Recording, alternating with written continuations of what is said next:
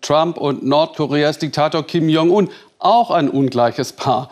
Beim ersten Treffen der beiden verliebte sich Trump nach eigenen Worten in seinen Kontrahenten.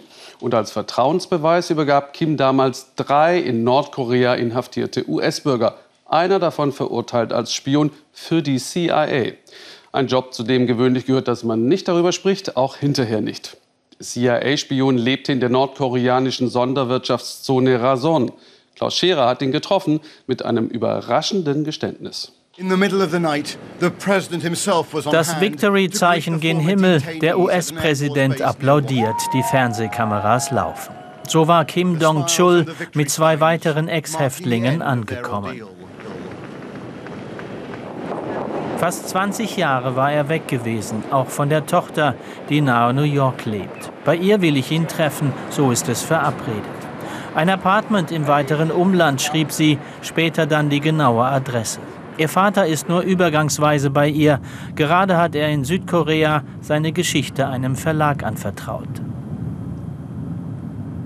Unter dem wenigen, das er in seiner Tasche trägt, sind zwei Fotos seiner Ankunft, handsigniert von Donald Trump und Frau Melania.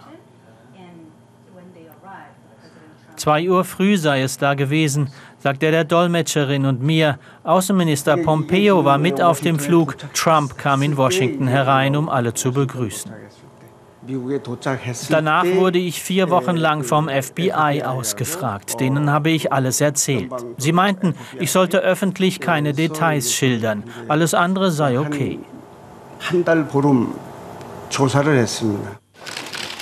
Zwei Jahre zuvor hatte ihn Pyongyang der Welt als kriminellen US-Agenten vorgeführt, der das Land Nordkorea und dessen Führung habe vernichten wollen.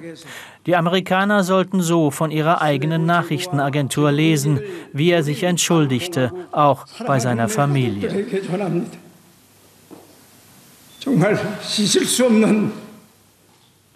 Zehn Jahre Arbeitslager, das Geständnis erzwungen, ein Schurkenstaat eben. Die Reaktionen im Westen waren einhellig und berechtigt.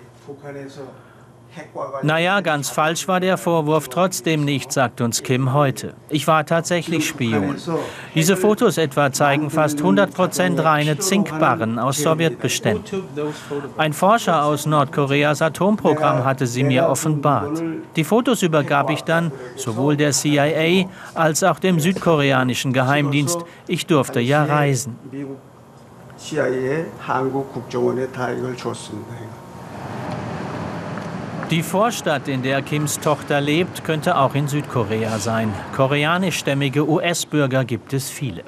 Als Geschäftsmann war Kim von hier zunächst nach China und 2001 dann nach Nordkorea gegangen. Als Händler und Hotelier brachte er Devisen ins Land. Das Regime schätzte ihn, erzählt er, machte ihn zum Entwicklungsbeauftragten einer Sonderwirtschaftszone nahe der russischen Grenze. Als Kim Jong-il, der Vater des jetzigen Staatschefs, an der Macht war, habe ihn auf einer Geschäftsreise im Süden zum ersten Mal ein CIA-Mann in einem Lokal angesprochen, sagt er. Dann wuchsen die Spannungen und ein zweiter Anwerbeversuch folgte. Das war 2011 im Todesjahr Kim Jong-ils. Da gab es viele Gerüchte, wer sein Nachfolger werden könnte und welchen Kurs das Land nehmen würde. Da kam wieder einer auf mich zu. Ich sei doch Amerikaner, sagte er. Wir müssen wissen, was in Nordkorea vor sich geht. In der Führung, im Militär, mit den Waffenprogrammen.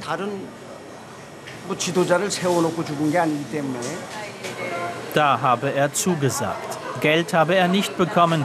Er habe einfach die Sorge Amerikas verstanden. Nordkorea sei ja wirklich eine Diktatur, die Menschen wie Sklaven halte.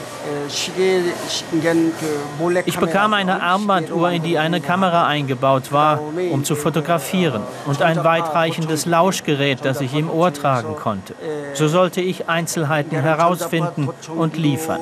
Über Militärübungen, das Raketen- und das Atomprogramm. Stimmt es, dass Sie selbst weitere Mitarbeiter anheuerten, die für Sie spionierten?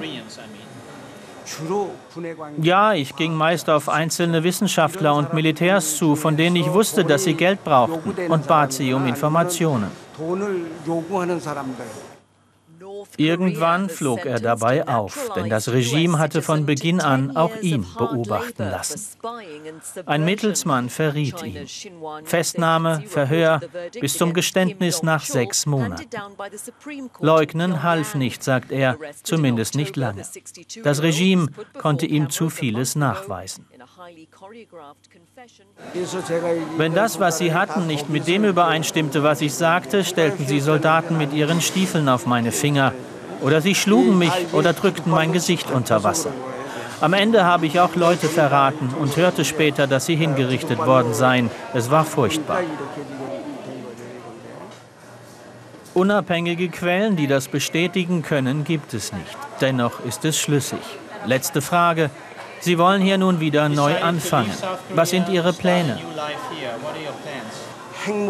Ich bin Koreaner und Amerikaner, kenne beides. Und damit meine ich nicht nur das Regime in Pyongyang und die Waffen, auch die Eigenarten des Landes. Ich bin jetzt 67 Jahre alt. Wenn ich ganz praktisch helfen könnte, Probleme zu lösen, würde ich mir das wünschen. Donald Trump feierte seine Schützlinge in seinem Twitter-Kanal wie Helden und sich selbst mit. Auf unsere Anfrage jedoch, ob zur Wahrheit auch gehöre, dass Kim ein CIA-Zuträger war, blieb das Weiße Haus schweigsam. Und das US-Außenministerium antwortete lediglich, dass es dazu nichts sagen werde. Ein Dementi ist das nicht.